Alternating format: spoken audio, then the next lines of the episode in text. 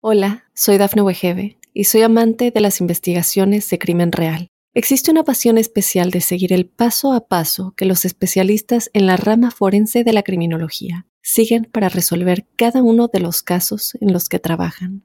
Si tú, como yo, eres una de las personas que encuentran fascinante escuchar este tipo de investigaciones, te invito a escuchar el podcast Trazos Criminales con la experta en perfilación criminal, Laura Quiñones Orquiza en tu plataforma de audio favorita. Óyenos audio.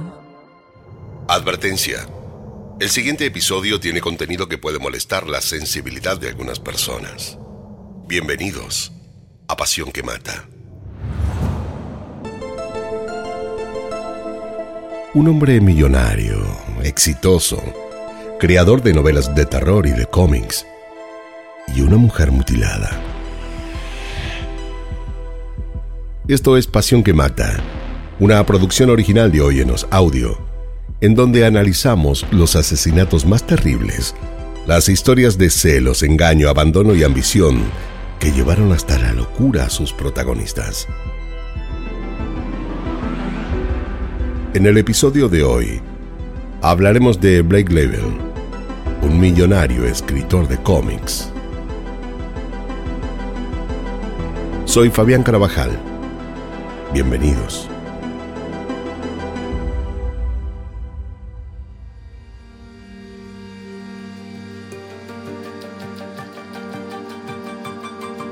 Blake Level nació el 8 de mayo de 1981 en Toronto, Canadá.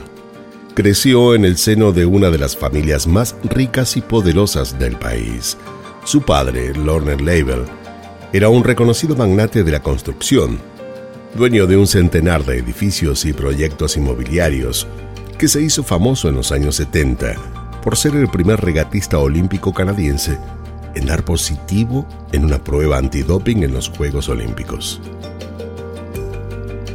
Su madre, Leonor Level, era hija de Paul y Leona Cheetle, fundadores de una importante compañía de plásticos de Toronto, tan o más rica que su esposo.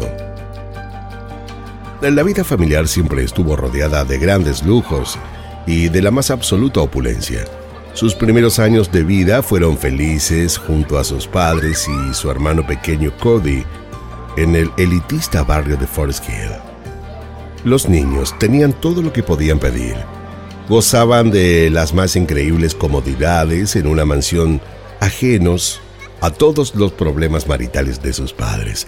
Tenían los mejores juguetes, practicaban ya de más grandes los mejores deportes y eran extremadamente unidos entre ellos. Compartían largas horas del día solos con el personal a cargo ya que sus padres trabajaban mucho y estaban prácticamente fuera de la casa todo el día. Aunque para ellos esto no era nada extraño, tampoco es que les hiciera mal ya que cuando sus padres volvían al hogar, les dedicaban tiempo de calidad y cenaban todos juntos en una aparente unión familiar. Lo que sus hijos desconocían era que tras bambalinas, sus progenitores estaban llevando una guerra campal. El matrimonio no se llevaba nada bien, pero hicieron todo lo posible para mantener las discusiones lejos de ellos. A medida que pasó el tiempo las diferencias resultaron infranqueables. Eh, ya no podían disimular más. Eh, ¿Qué sentido tenía? No había nada que pudieran hacer, por tal motivo fue que Lorne eh, decidió separarse.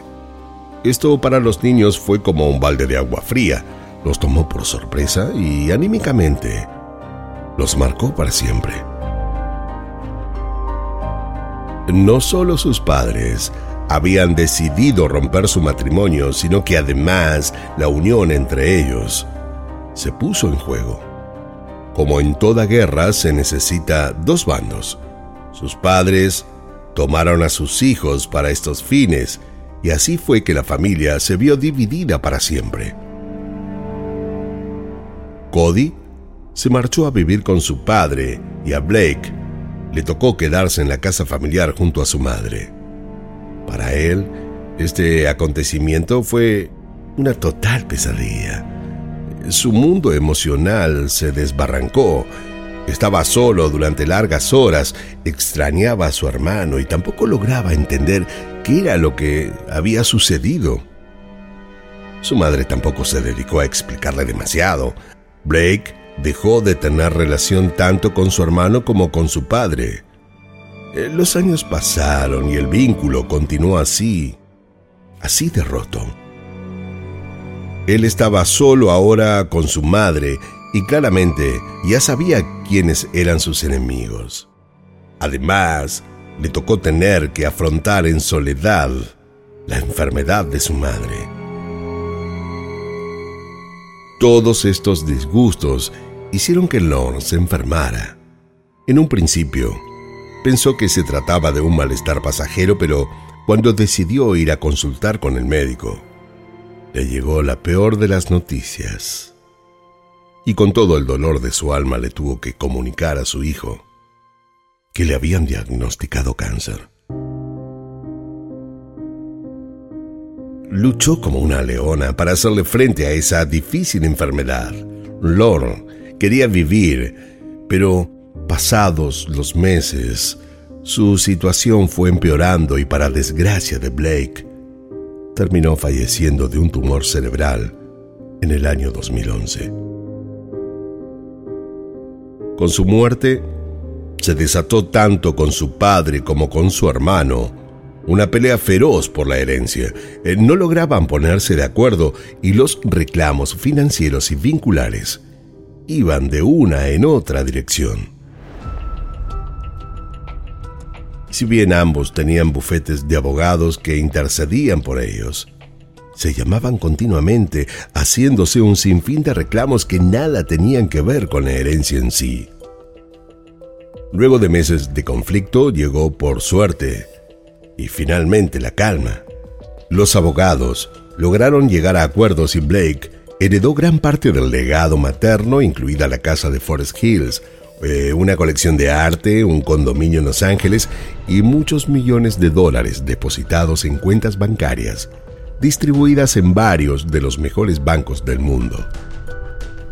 Además, se había logrado establecer que a partir de sus 18 años, recibiría por parte del dinero de su padre una suma mensual de 18 mil dólares para gastos, razón por la cual él jamás tuvo que preocuparse en tener que ganarse el dinero trabajando. Así como su vida emocional era un total y completo desastre, su vida económica no podía estar mejor. Una vez que se dio fin a esta contienda y con todos sus papeles en orden, Blake decidió que era el momento de aventurarse a otro tipo de vida. Era necesario que deje la mansión familiar y la vida que había llevado hasta ese momento atrás y decidió mudarse a la ciudad de Los Ángeles, donde contaba con una casa en la mejor zona del lugar. Una vez instalado allí, con los recuerdos del pasado lejos, Blake se abocó a encontrar su vocación. Se dispuso a iniciar su carrera como creador de cómics, guionista de cine y director de animación. Tenía un talento innato. Tanto las palabras como las imágenes brotaban con una imaginación frondosa que dejaba a todos subyugados. Por tal motivo, el éxito no tardó en llegarle. Entre sus obras con más prestigio se encuentran la adaptación televisiva de Spaceballs, la película de Bell Brooks y la dirección del largometraje Bird. Blake, sin buscarlo, se había convertido en toda una celebridad. La obra que más fama le trajo fue su novela de terror, Síndrome. La historia de un asesino en serie que obtenía placer sexual torturando y matando mujeres. Si te encantara lastimar, ¿qué harías? Así era como daba inicio al prólogo de su obra. Esta contenía dibujos de un psicópata obsesionado con la brutalidad y el más absoluto salvajismo. Algunas imágenes eran de mujeres decapitadas, ensangrentadas, desnudas sobre una cama, colgadas de los techos, con los miembros del cuerpo cortados a los que les agregaba frases como, ellos matan, nosotros matamos. Al final, todos nos convertimos en monstruos. Pero fuera de su arte, donde siempre había sido un hombre excéntrico y oscuro, él era un joven sociable, amable, eh, sumamente generoso en todos sus espacios de trabajo. Nadie podía imaginar que él fuera el mismo capaz de contar historias en sus dibujos tan violentas como sórdidas. Blake iba de su lugar de trabajo a su casa, Ocasionalmente salía a beber con algunos amigos, pero no frecuentaba fiestas y menos aún reuniones donde hubiera muchas personas. Eh, le gustaba más la intimidad de una charla cercana, la compañía de sus personas conocidas y ese era todo su mundo. Se pasaba horas en su casa dibujando o escribiendo. Le gustaba cocinar comida exótica y beber tragos que él mismo preparaba. Lo cierto es que no era de salir mucho y menos aún con chicas, pero en un evento al que asistió casi por obligación, conoció a Amanda Brown. Él quedó cautivado de inmediato con sus encantos, pero no imaginó que ella le prestara atención. Sin embargo, a Amanda le resultó muy tierno y el romance comenzó. A los pocos años, juntos, decidieron dar el siguiente paso y se casaron. Eh, la vida en pareja les resultó tan favorable que decidieron tener un hijo. Él estaba abocado a su trabajo y Amanda se dedicaba a cuidar del niño y de las cosas concernientes a la casa. Entrados los cinco años, fue que Blake comenzó a tener eh, muchos comportamientos extraños. Tenía ideas fijas en su cabeza. Se comportaba de una manera paranoica. Se ponía de mal humor y de la nada empezó a tratar muy mal a Amanda, que estaba embarazada de su segundo hijo. Una noche llegó y de la misma nada comenzó a golpear la heladera. Amanda no entendía qué pasaba, qué estaba sucediendo y cómo pudo. Le pidió que se calme. Pero Blake parecía poseído. La insultaba y le gritaba. Ella intentó acercarse y a cambio recibió una bofetada. Por suerte fue en su cara y no en la panza. ¿Qué te sucede? No te reconozco. Por favor, dime qué, qué es lo que he hecho mal, dímelo. Le dijo. Pero pareció ni escucharla. Tomó un vaso de agua y lo arrojó contra el piso. Luego un plato, un florero. Nada parecía detenerlo hasta que finalmente abrió la puerta y se marchó.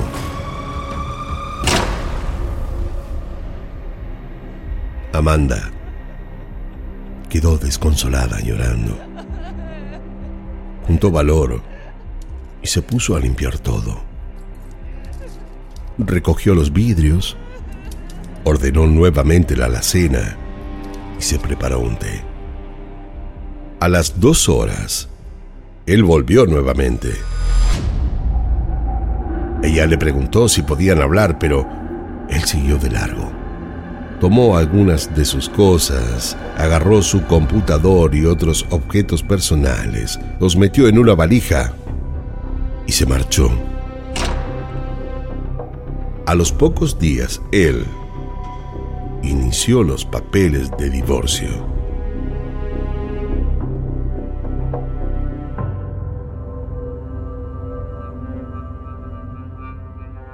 Hola, soy Dafne Wegebe y soy amante de las investigaciones de crimen real. Existe una pasión especial de seguir el paso a paso que los especialistas en la rama forense de la criminología siguen para resolver cada uno de los casos en los que trabajan. Si tú, como yo, eres una de las personas que encuentran fascinante escuchar este tipo de investigaciones, te invito a escuchar el podcast Trazos Criminales con la experta en perfilación criminal, Laura Quiñones Orquiza, en tu plataforma de audio favorita. Tanto Amanda como sus amigos más allegados no entendieron del todo lo que sucedía. Su comportamiento los dejó a todos sumidos en un absoluto desconcierto, pero algo estaba claro. Él ya no era el mismo. Blake le quiso dar un giro de 180 grados a su vida y Amanda quedó desbastada. Jamás pensó que algo así les pasaría. Él siempre había sido un padre presente, ya casi ni se comunicaba con su hijo y menos aún intentó tener vínculo alguno con el recién nacido. Mientras Amanda se recomponía como podía de todo esto, Blake, a los dos meses, estaba iniciando una nueva relación con Lana Kasian, una abogada ucraniana de tan solo 30 años, que hacía muy poco tiempo había llegado a vivir a Estados Unidos.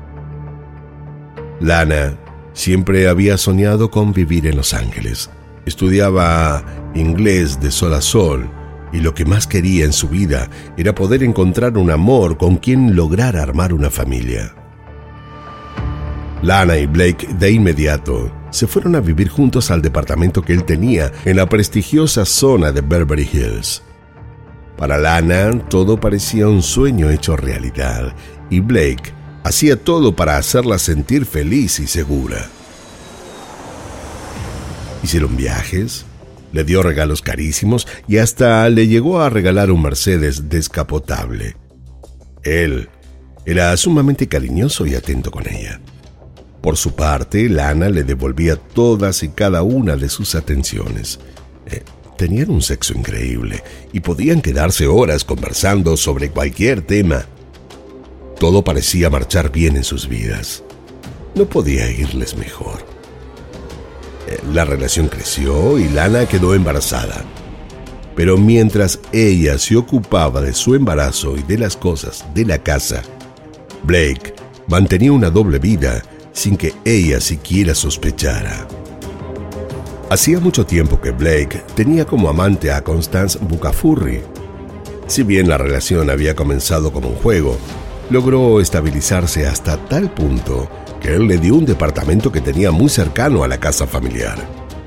Quería sentir que, que la tenía cerca. Teniéndola a unos pocos kilómetros, podrían encontrarse con más facilidad y así su vida amorosa parecía resultar. Por un lado tenía la vida normal con Lana y por otro satisfacía sus deseos más íntimos junto a su bella y sexy amante.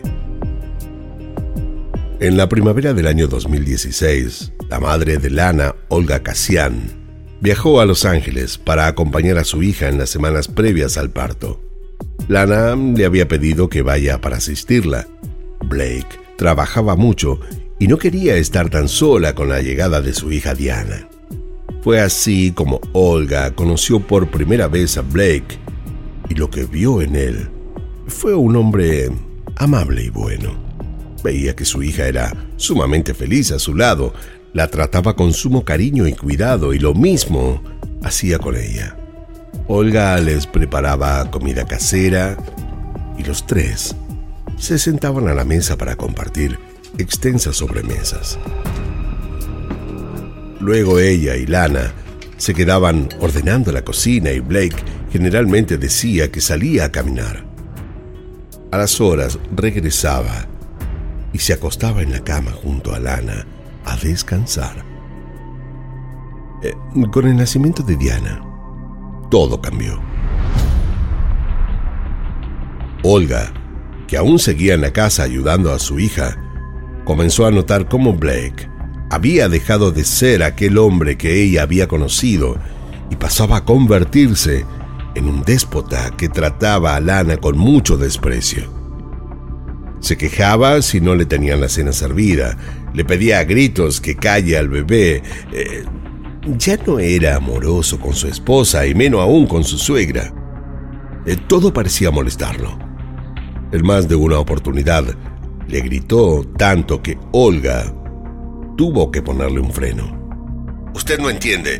Ella le da más atención a la niña que a mí. Eh, ya nada es lo que era. Y usted, por favor, no se meta, le dijo. Olga empezó a preocuparse. Blake ya casi no pasaba tiempo en casa. No atendía el teléfono y cuando volvía se encerraba en su lugar de trabajo advirtiéndoles que ni se les ocurriera molestarlo. Lana estaba triste y no sabía más qué hacer. Esta situación la estaba desbordando. Se sentía responsable del cambio de actitud de Blake. Lo habló con Olga con la idea de pedirle un consejo de madre.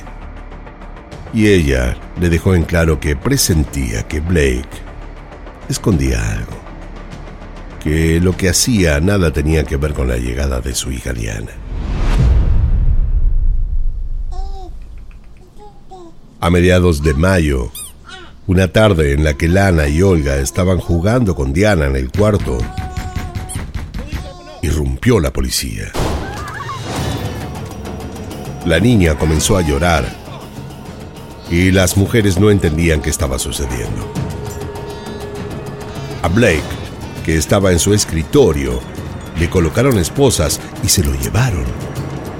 Lana a los gritos intentó impedir que eso ocurra cuando un oficial la tomó por el brazo e intentó calmarla. Señora, nos llevamos a su esposo porque tiene una denuncia en su contra. No puede ser. Mi marido es un hombre bueno. ¿De, qué se lo acusa? Agresión sexual, señora. Y es nada menos que su amante quien dejó hecho la denuncia. Siento que se tenga que enterar de todo así, pero entienda, debemos llevarlo. Lana se desplomó en el piso de la entrada de la casa. Olga salió a buscarla y la abrazó. Lana no podía dejar de llorar mientras Blake la miraba desde la ventanilla del patrullero, sin poder decir ni hacer nada. Olga entonces convenció a su hija que debían salir de ahí cuanto antes. Y fue que juntas decidieron irse con la pequeña Diana a vivir a un hotel. Para cuando Blake le dieron la libertad bajo fianza luego de pagar una suma de 100 mil dólares, Lana ya no vivía más en la casa que compartían juntos en Beverly Hills. Y esto no hizo más que enfurecerlo. Blake no permitiría que fuera ella la que rompiera con él. Siempre había hecho lo que él había querido y esta vez no sería diferente. Eh, ¿Cómo se había atrevido a dejarlo? ¿Quién se creía que era? Hacerle esto a él, que le había dado todo cuando ella no era más que una recién llegada sin dinero viviendo en lugares paupérrimos. Sintió que su esposa era una desgraciada y pagaría por eso. Él haría todo para que vuelva, pero no por amor, sino por venganza.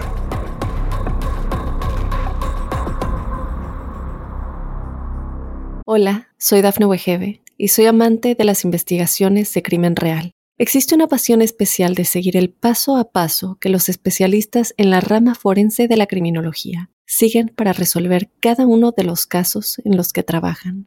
Si tú, como yo, ¿Eres una de las personas que encuentran fascinante escuchar este tipo de investigaciones? Te invito a escuchar el podcast Trazos Criminales con la experta en perfilación criminal, Laura Quiñones Orquiza, en tu plataforma de audio favorita.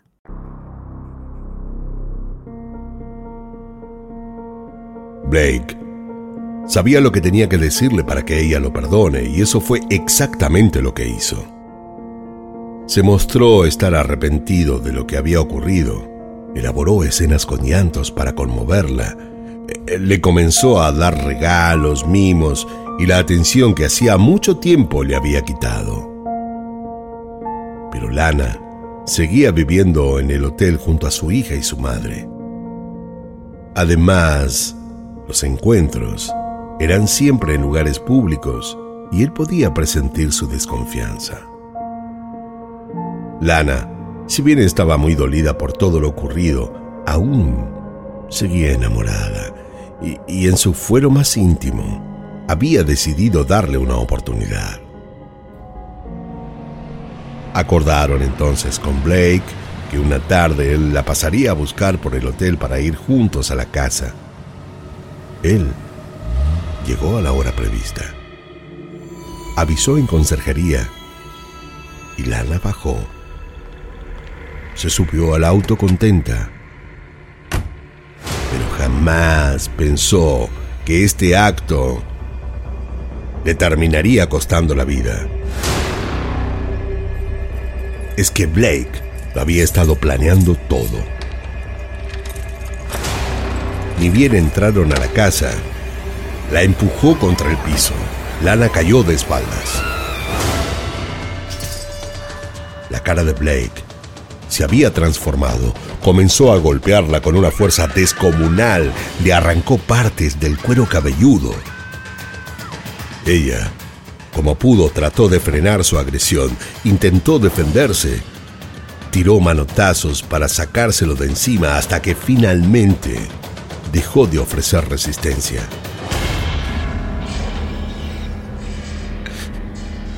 ¿Qué, me estás haciendo, por Dios? ¿Qué me haces? le dijo. Él, sin siquiera escucharla, tomó un cuchillo y le cortó una oreja y partes de su rostro.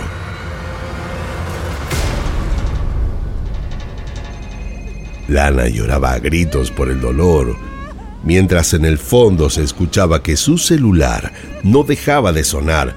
Era Olga que la llamaba para cerciorarse de que todo estuviera bien. Pero Lana obviamente no podía atenderla.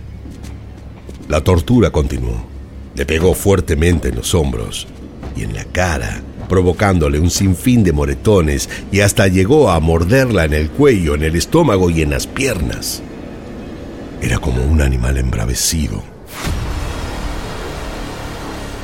Todas estas mutilaciones que le infligía eran tan cual él mismo había narrado en su novela Síndrome.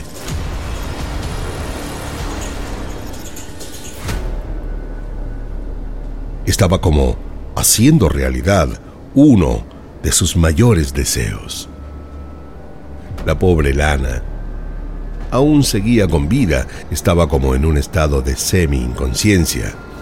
Tenía los ojos semiabiertos, le caían lágrimas por los ojos pero ya no tenía más fuerzas para gritar. Lo miraba, como pidiéndole piedad. ¿Acaso ese era el hombre del cual se había enamorado?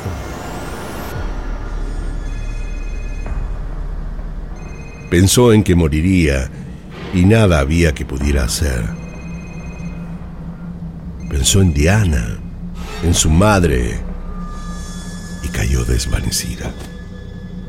Estaba inerte, pero viva, tirada en el piso. Él entonces la tomó y la arrastró hasta el baño. Como pudo, cargó su cuerpo y la puso dentro de la bañadera con agua para que allí, allí dentro se desangrara. Eran tantas las heridas que tenía en todo su cuerpo que la bañadera comenzó a llenarse de sangre. Mientras el teléfono de Lana seguía sonando, Olga le dejaba mensajes de texto, la llamaba y al ver que no respondía, se empezó a desesperar. Eso la llevó a llamar a la policía de Los Ángeles.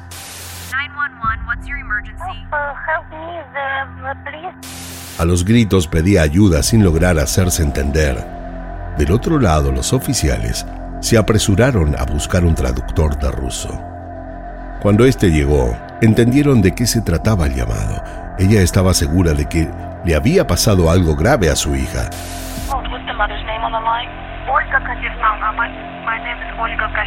Entonces una patrulla se acercó hasta el domicilio para comprobar qué estaba ocurriendo.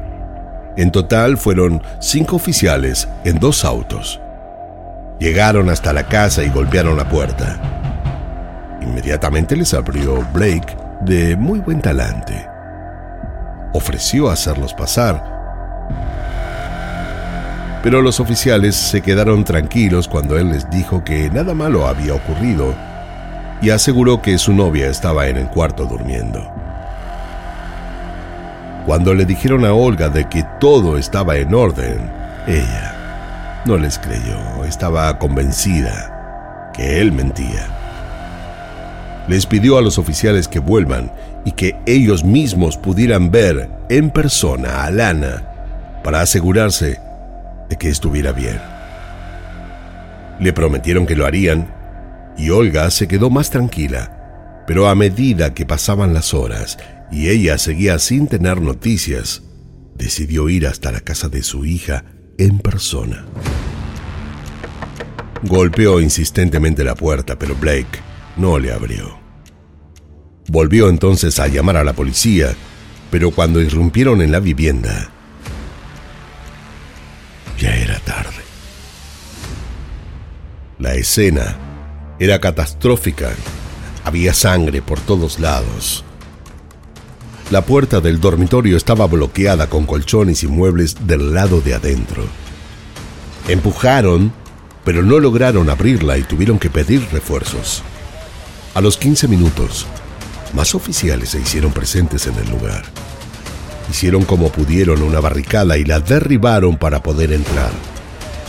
Una vez dentro, se dieron cuenta de la magnitud de los hechos. El cadáver de Lana había sido mutilado. Restos de piel, pelos y partes del cuerpo por toda la habitación.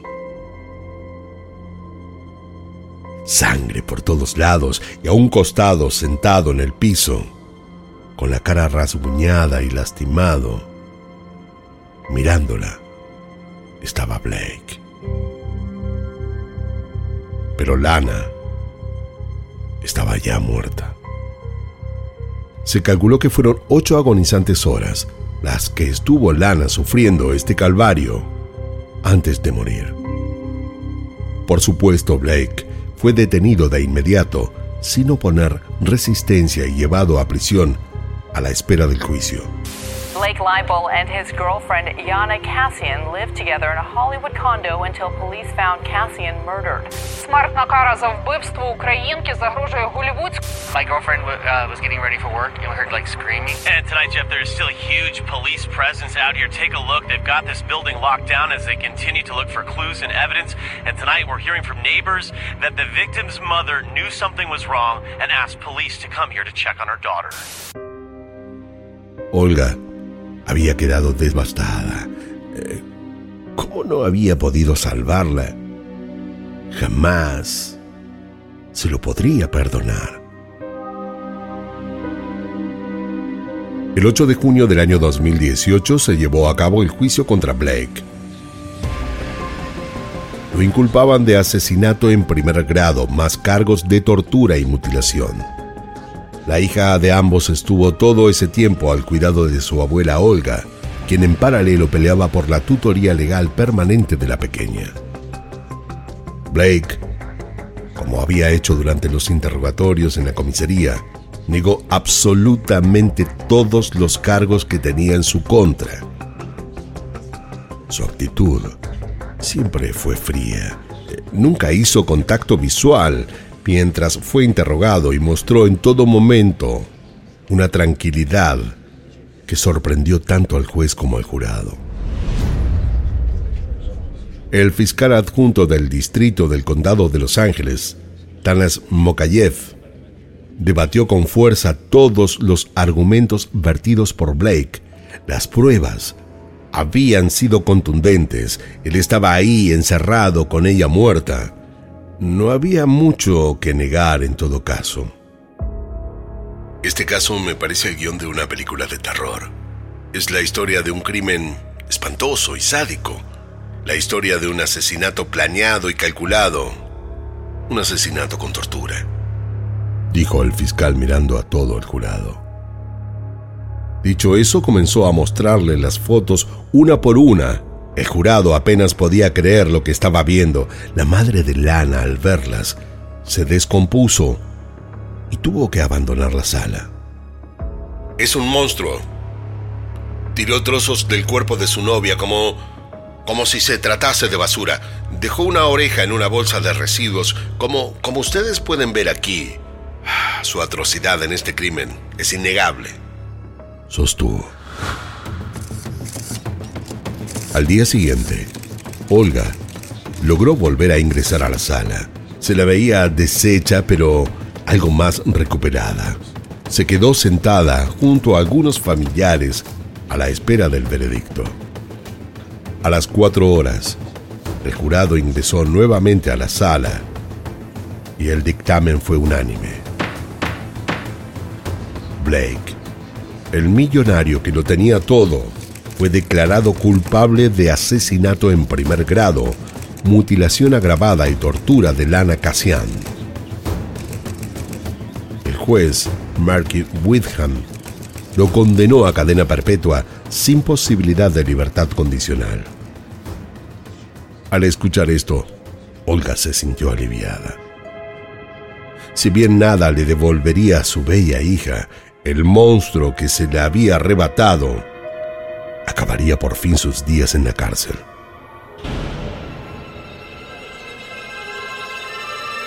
Nadie lo acompañó,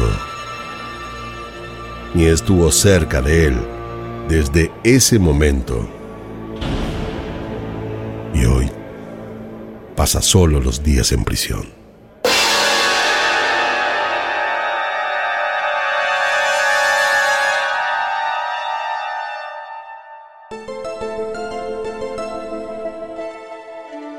Esto fue Pasión que Mata, una producción original de Oyenos Audio. No olviden suscribirse y calificarnos en todas las aplicaciones de podcast. Soy Fabián Carapajal y nos escucharemos en el próximo episodio en donde, como siempre, descubriremos cómo la obsesión puede confundirse con amor cuando en realidad llega a ser una pasión que mata. En la narración Fabián Carabajal, producción ejecutiva Dafne Wigebe, guion y producción Débora Montaner, edición y montaje Fabián Carabajal, Diego Arce, música original Jano Joel.